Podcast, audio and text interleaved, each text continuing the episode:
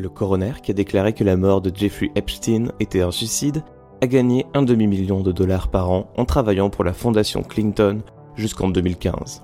Le mur de Donald Trump coûte moins cher que le site web d'Obamacare.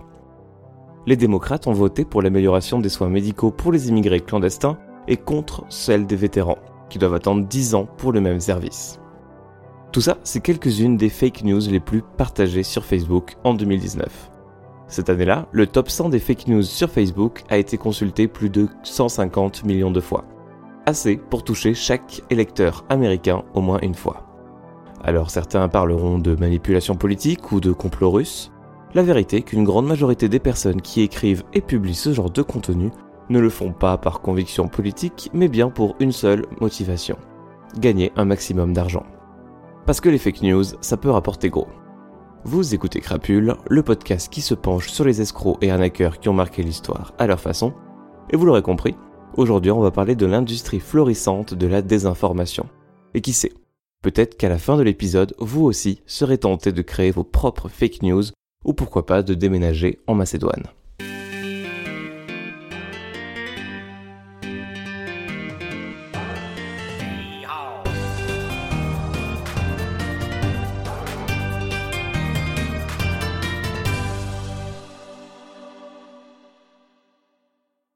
Il n'a pas fallu attendre l'avènement d'Internet et l'arrivée de vos grands-parents sur les réseaux sociaux pour que les gens comprennent l'intérêt financier des fake news. Certains se souviendront de l'histoire du grand canular de la Lune, raconté dans un épisode précédent, qui a permis au journal The Sun de vendre des milliers d'exemplaires, mais d'autres personnes ont bâti toute une carrière sur les fausses informations, comme Louis T. Stone, jeune journaliste ambitieux de la petite ville de Winstead, dans le Connecticut, qui s'est rapidement hissé au rang des journalistes les plus lus du pays grâce à une imagination débordante et un public bien trop crédule. Surnommé le menteur de Winstead, Louis a publié de nombreux articles entre 1895 et 1933. Parmi ses reportages les plus remarquables, on peut citer celle de la poule qui a pondu un œuf rouge, blanc et bleu un 4 juillet, l'arbre qui faisait pousser des pommes déjà cuites, le chat qui était capable de siffler Yankee Doodle, la vache qui a été enfermée dans une glacière et qui a produit de la glace pendant les deux semaines suivantes, la vache qui a été tellement secouée par l'explosion d'un garage qu'elle faisait directement du beurre, ou encore la vache qui mangeait des radis et produisait du lait brûlant. Encore une fois, Winstead était vraiment une petite ville. À part les vaches, il n'y avait pas grand chose. Et apparemment, le public semblait croire et même être très intéressé par ces histoires. Il faut dire que Louis avait du répondant lorsqu'il a proposé l'histoire d'une grenouille qui était si assoiffée qu'elle a renversé un pichet d'eau de vie, en a retiré le bouchon, a bu son contenu et s'est mise à chanter Sweet Adeline, son éditeur lui a demandé comment une grenouille pouvait être capable de retirer le bouchon d'une cruche. Ce à quoi il a répondu que lorsque les grenouilles éprouvent le désir de boire des boissons fortes, elles témoignent d'une agilité déconcertante et d'une certaine mélomanie. Les éditeurs étaient sceptiques, mais face aux ventes générées par les histoires de Louis Tiston, leurs doutes n'avaient qu'une courte durée de vie. Louis a ainsi pu avoir une belle carrière jusqu'à devenir le directeur général de son journal local. Après avoir refusé de nombreuses offres de travail dans les grandes villes, préférant rester dans sa petite ville où les actualités bizarres étaient plus crédibles. Et à sa mort, les citoyens de Winstead, reconnaissant pour avoir bâti la réputation de la ville, ont même nommé un pont en son honneur. Mais si je vous parle de fake news aujourd'hui, il y a peu de chances que vous pensiez aux articles sur des vaches qui produisent de la glace rhum-raisin, mais plutôt à des articles manipulateurs, politiques et clivants. Et vous auriez tout à fait raison. L'épidémie des fake news a notamment connu un pic lors de l'élection américaine de 2016, opposant Donald Trump à Hillary Clinton, et où de nombreux articles étaient publiés chaque jour pour élargir le fossé entre démocrates et républicains et renforcer les convictions de chacun. Sauf que au-delà de toute velléité de manipulation politique et de complot ourdi par le Kremlin, les personnes qui écrivaient ces articles avaient une motivation principale, le bon gros pognon. Et c'est presque un hasard si l'industrie des fake news s'est au final concentrée sur les sujets politiques et sociaux. Et ce n'est pas Justin Coller qui vous dira le contraire. Parmi les fake news qui ont rythmé la campagne électorale américaine de 2016, une a été particulièrement virale. Un agent du FBI suspecté dans la fuite d'emails d'Hillary Clinton est retrouvé mort dans une affaire de meurtre-suicide. L'histoire, évidemment complètement fausse, a été partagée sur Facebook plus d'un demi-million de fois. Jusqu'à tomber sous les yeux de Laura Seidel, journaliste pour le média NPR, qui s'est donné pour mission de retrouver l'auteur de cet article paru sur le site denverguardian.com. Heureusement, sur Internet, tout ce qu'on fait laisse des traces, et il est dur de rester anonyme très longtemps. Le site Denver Guardian a été enregistré de manière anonyme, mais en utilisant la plateforme WordPress. De cette information, les équipes de NPR ont pu obtenir le pseudo qui avait créé le compte WordPress, Let Texas Secede, qu'on pourrait traduire par Laisser le Texas prendre son indépendance. Et ce pseudo était derrière la création de nombreux sites. À vrai dire, ce pseudo était leur porte d'entrée vers tout un empire de fake news, incluant des sites comme euh, nationalreport.net, usatoday.com.co ou encore washingtonpost.com.co. Toutes ces adresses sont reliées à un seul serveur, loué chez Amazon Web Services, la division spécialisée dans les services de cloud computing du géant Amazon. Et donc, tous ces sites appartenant à la même société, société elle-même reliée à une adresse email, elle-même reliée à un nom, Justin Coller. Et sur LinkedIn, on découvre que Justin Coller est le fondateur et PDG de la société Disinfomedia. À partir de là, difficile de faire plus clair sur les intentions du monsieur. Justin a donc commencé sa carrière en créant un site, le National Report, en février 2013 où il écrivait des fake news et des articles satiriques. Dès la fin de la même année, les annonceurs ont commencé à s'intéresser à son site. Et si en 2013 son meilleur article a pu atteindre les 30 000 lecteurs, il a su affiner sa plume pour publier plusieurs articles à 6 millions de vues durant l'année suivante. Parmi ses premiers succès, on peut trouver un article sur l'arrestation de Banksy et sur une épidémie d'Ebola au Texas qui a réellement poussé certains Texans à quitter leur État. Pour promouvoir ses contenus, Justin n'a pas créé une page Facebook, comme le font la plupart des médias traditionnels. Ses collaborateurs et lui ont plutôt créé des centaines de faux profils d'utilisateurs Facebook, en infiltrant des groupes susceptibles de réagir à leur contenu.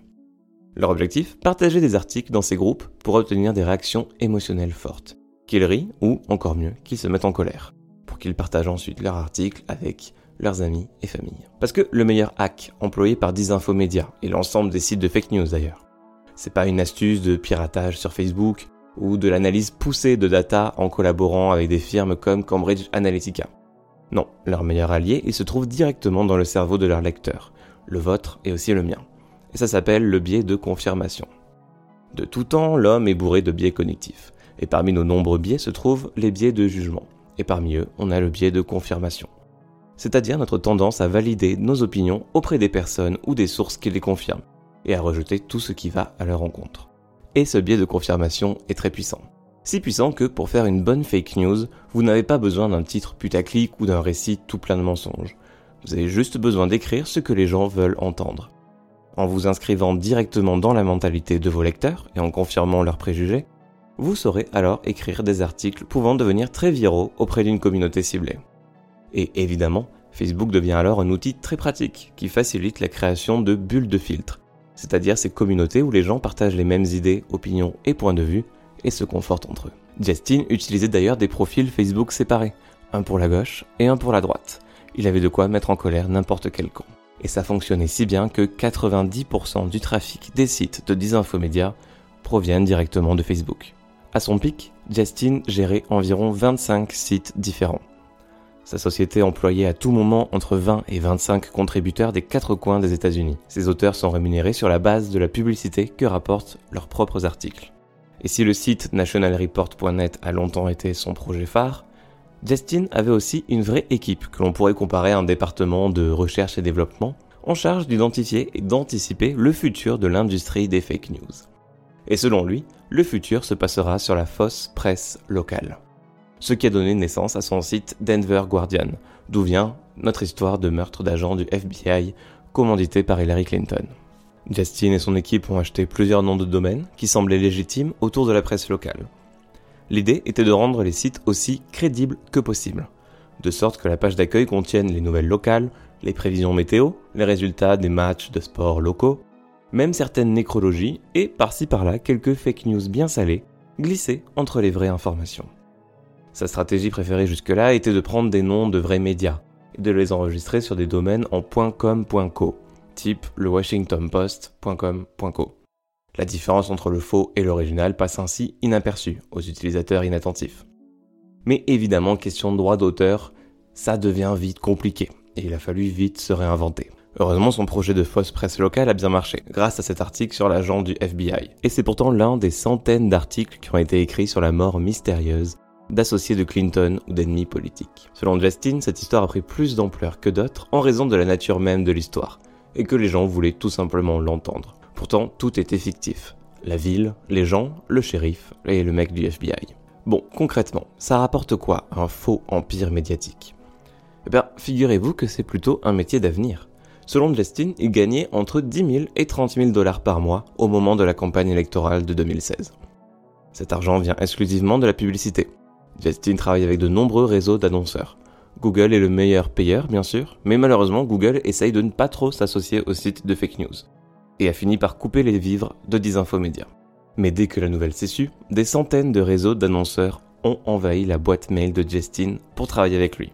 Parce que tant que ces sites auront des lecteurs, des annonceurs seront prêts à payer pour leur audience, et ces sites auront alors les moyens d'attirer encore plus de lecteurs, et les annonceurs seront prêts à payer encore plus. C'est un petit peu le cercle vertueux de l'économie des fake news. Mais ne vous en faites pas, Justin Coller n'a pas fait ça pour l'argent. Comme un youtubeur se faisant accuser de harcèlement, Justin a présenté tout son travail comme une grande expérience sociale. Son objectif à travers 10 infomédias était de s'infiltrer dans les chambres d'écho de l'alt-right, la droite alternative américaine, très à droite de la droite, pour publier des histoires ouvertement fausses et ensuite être en mesure de dénoncer publiquement ces histoires. Et ce n'est qu'un heureux hasard si ça lui a permis de gagner 30 000 dollars par mois. Mais, lassé de son métier et des nombreuses menaces de mort qui l'accompagnaient, Justin s'est maintenant reconverti et donne des conférences sur les fake news et sera en train de préparer un livre sur le sujet. Car oui, une autre façon de gagner de l'argent grâce aux fake news est de dénoncer les fake news. Et c'est très facile à faire quand on a vécu de ça pendant plusieurs années. Bon, maintenant vous savez que pour commencer à se faire de l'argent de poche grâce aux fake news, il vous faut un site, des biais de confirmation à exploiter, beaucoup de faux profils Facebook, encore plus de groupes privés ou publics à infiltrer, et des annonceurs prêts à payer cher pour vos lecteurs. C'est du moins la recette utilisée par Jetine Colère et ses 25 sites. On va être un peu joueur, je vous propose maintenant d'augmenter les enjeux et de découvrir comment gérer 140 sites. Et pour ça, il vous faudra tout simplement une ville entière à votre disposition. Durant l'année 2016, la ville macédonienne de Vélès, de 45 000 habitants, a connu une ruée vers l'or d'un nouveau genre. Ses habitants y ont lancé au moins 140 sites web sur la politique américaine, avec des domaines comme worldpoliticus.com, trumpvision365.com, donaldtrumpnews.co ou encore usadailypolitics.com. Ces sites publiaient presque tous en contenu agressif et pro-Trump, destinés à une audience de conservateurs américains. Et ils étaient tenus par des centaines d'adolescents macédoniens, désirant se faire un peu d'argent sur le dos d'Américains crédules. À l'origine de ce phénomène se trouve un homme, Trashke Arsov, avocat de 33 ans, basé dans la capitale de Skopje et originaire de Vélez. Arsov et son frère Panche ont enregistré le nom de domaine du premier site politique de Vélez, usapoliticstoday.com, le 23 septembre 2015. Et le site, qu'on pourrait qualifier de patient zéro, allait bientôt déclencher une réaction en chaîne à Vélez, engendrant de nombreux imitateurs. Les frères Arsov ont créé leur propre réseau d'une demi-douzaine de sites et de pages Facebook, qui comptait au total plus de 2 millions de fans. Il faut préciser que Vélez était déjà l'hôte de nombreux sites qui produisaient des articles viraux sur l'alimentation, les suppléments ou encore les voitures. Et certains hommes de la région avaient fait des petites fortunes grâce à des services de publicité en ligne comme Google AdSense. Mais Arsoff est le premier à avoir identifié le potentiel de la politique américaine. Avec des articles comme L'ex-petit ami d'Obama révèle une vérité choquante qu'il veut cacher aux Américains, le premier site des Arsov connaît une croissance rapide. La rumeur se répand en Vélez que les frères ont trouvé un nouveau sujet qui pourrait rapporter de l'argent et bientôt les sites politiques se multiplient. Pour les jeunes d'un pays où un peu moins de la moitié de la population jeune est au chômage, la possibilité de gagner des dollars américains grâce à Google et à d'autres réseaux publicitaires ne pouvait pas rester ignorée. Interrogé par BuzzFeed News, qui a révélé l'affaire au grand jour, les jeunes Macédoniens qui dirigent ces sites affirment ne pas spécialement supporter Donald Trump, ni même s'intéresser à la politique américaine. Un jeune de 17 ans qui gère un de ces sites avec quatre autres personnes déclare ainsi que comme en Macédoine l'économie est très faible et que les adolescents ne sont pas autorisés à travailler, il a tout simplement fallu trouver des moyens créatifs de gagner un peu d'argent. Et ils réagissent donc simplement aux incitations économiques d'un marché créé par les GAFA. Tout d'abord, comme le révèle régulièrement Facebook dans ses rapports de revenus, un utilisateur américain de Facebook vaut environ 4 fois plus qu'un utilisateur hors des États-Unis, aux yeux des annonceurs. Et la meilleure façon de générer du trafic est de diffuser des contenus politiques sur Facebook. Et c'est bien plus simple quand il s'agit de contenus sensationnalistes, faux, et qui s'adressent aux partisans de Trump. Donc, encore une fois, rien de politique. Juste la réponse de jeunes entrepreneurs en réponse à un marché créé par les géants d'Internet. Et ces nombreux sites ont trouvé leur public. Les plus populaires ont aussi des pages Facebook comptabilisant des centaines de milliers de fans. Ce qui est intéressant, c'est que ces sites créent très peu de contenu original. Les Macédoniens voient une histoire ailleurs, écrivent un titre sensationnel, en exagèrent certains aspects et le publient rapidement sur leur site, puis sur Facebook. Parmi les articles les plus populaires, on trouve une fausse information, comme quoi Hillary Clinton aurait déclaré en 2013 J'aimerais voir des gens comme Donald Trump se présenter aux élections. Ils sont honnêtes et ne peuvent pas être achetés. Une semaine après sa publication, l'article a généré 480 000 réactions et commentaires sur Facebook. En comparaison, l'article du New York Times qui a révélé que Donald Trump avait déclaré une perte de 916 millions de dollars sur sa déclaration de revenus de 1995 a généré à peine plus de 175 000 interactions sur Facebook en un mois. Au début de l'année 2016, certains membres de VLS auraient d'ailleurs expérimenté des contenus de gauche ou pro Bernie Sanders, mais rien n'a été aussi performant sur Facebook que les contenus liés à Trump. À VLS, l'engouement était tel que le marché des fake news y est désormais saturé. Les personnes qui ont lancé leur site début 2016 sont celles qui gagnent le plus d'argent, entre 5000 dollars par mois jusqu'à 3000 dollars par jour, lorsqu'un de leurs articles devient très viral. Pendant ce temps, Arsof a continué à gérer ses sites web et a construit toute une écurie de nouvelles marques. Guerrilla News, Red Conservatives, New Conservatives ou encore Conservative Army. Et en 2016, il établit un nouveau contact important avec Ben Goldman, écrivain et éditeur américain qui, avec son partenaire Paris Wade, a fondé Liberty Writer News, un site conservateur basé aux États-Unis, déjà bien connu là-bas. Les deux hommes seront d'ailleurs décrits comme des marchands de désinformation par le Washington Post. La relation entre Arsov et Goldman a commencé alors que chacun partageait le contenu de l'autre sur leur page Facebook. Wade a finalement écrit plus de 40 articles pour le site macédonien d'Arsov, USA Politics Today, entre l'été 2016 et janvier 2017. Son frère, Alex Wade, a également écrit pour le site, en rédigeant au moins 670 articles. Arsov a également engagé d'autres auteurs américains pour travailler avec lui. Si les autres propriétaires de sites devaient se plagier les uns les autres, lui avait un sens de la déontologie journalistique et ne souhaitait que publier du contenu original. Ce qui, par un heureux hasard, figure aussi dans les conditions pour être éligible comme partenaire de Google AdSense. Mais le 3 novembre 2016, BuzzFeed News publie un premier article sur les sites web de Veles. Et le Washington Post met en ligne son profil de Goldman et Wade. Les deux histoires deviennent très virales, même si à l'époque presque personne ne savait que les Macédoniens et les Américains avaient travaillé ensemble pendant des mois.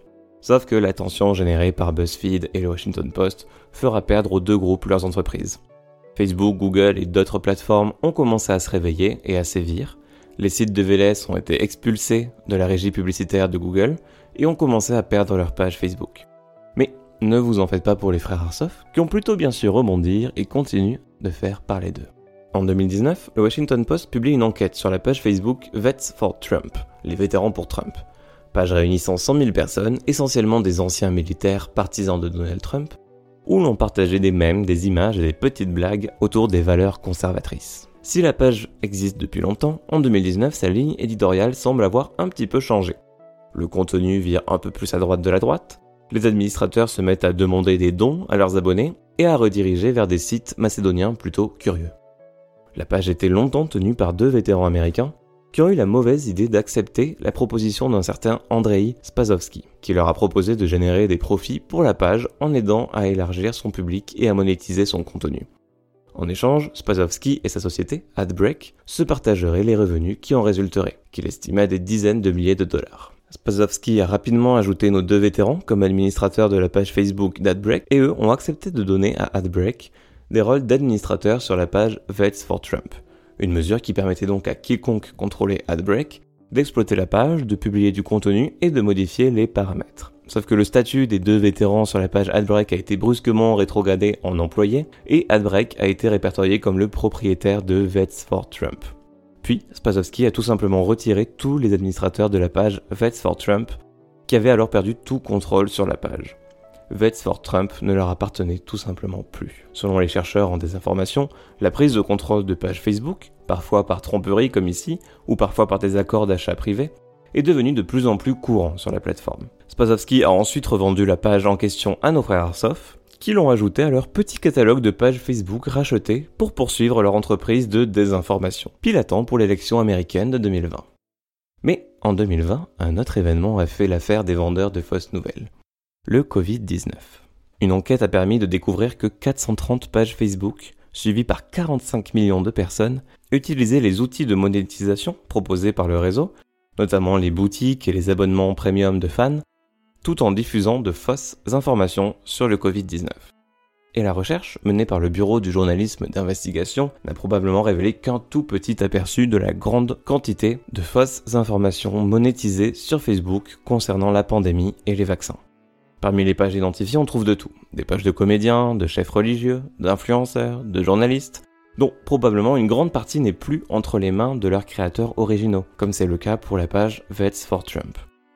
On trouve aussi un grand nombre de sites de santé alternatifs, de la nutrition au yoga en passant par le bien-être. Sept langues sont représentées, dont l'allemand, l'hébreu, le polonais ou encore l'espagnol. Comme ça, on est bien sûr d'atteindre des lecteurs du monde entier. Et plus de 260 des pages identifiées par le bureau ont publié des fausses informations sur les vaccins contre le Covid-19. Les autres contiennent des fake news sur la pandémie, sur les vaccins en général, ou bien des fois un cocktail des deux. Et plus de 20 de ces pages ont le badge bleu de Facebook, celui qui signale que vous êtes une page authentique en qui nous pouvons faire entièrement confiance. Et la peur véhiculée par ces pages leur apporte beaucoup d'argent.